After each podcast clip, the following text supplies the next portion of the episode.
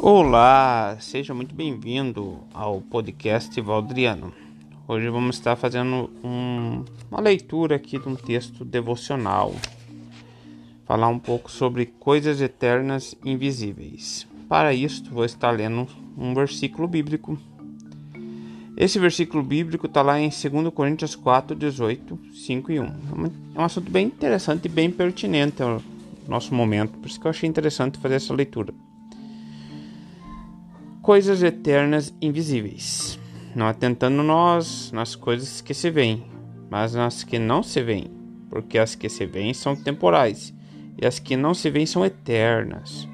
Porque sabemos que, se a nossa casa terrestre desse tabernáculo se desfizer, temos Deus um edifício, uma casa não feita por mãos, eternas nos céus. O homem exterior é visto, o homem interior é aquele homem oculto, ele não está visto. Paulo continua falando a respeito do homem interior. Em 2 Coríntios 4,16 ele também lembra isso daí. Ele está dizendo que esse homem interior é invisível e que é eterno. Nossa casa terrestre desse tabernáculo é o, nome, é o homem exterior a respeito do que Paulo fala no versículo 16.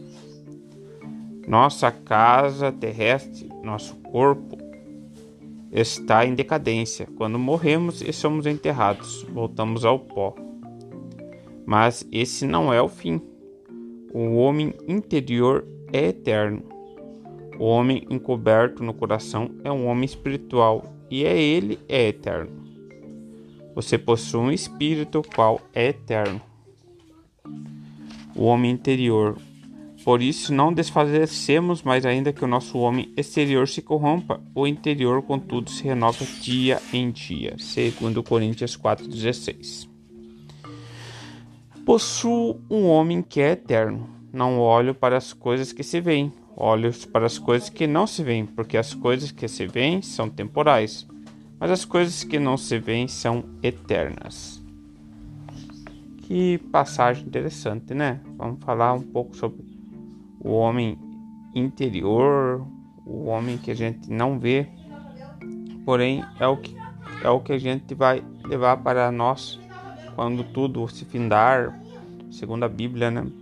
O homem exterior é o que a gente demonstra, é o que a gente mostra para as pessoas mas o homem interior é o espírito.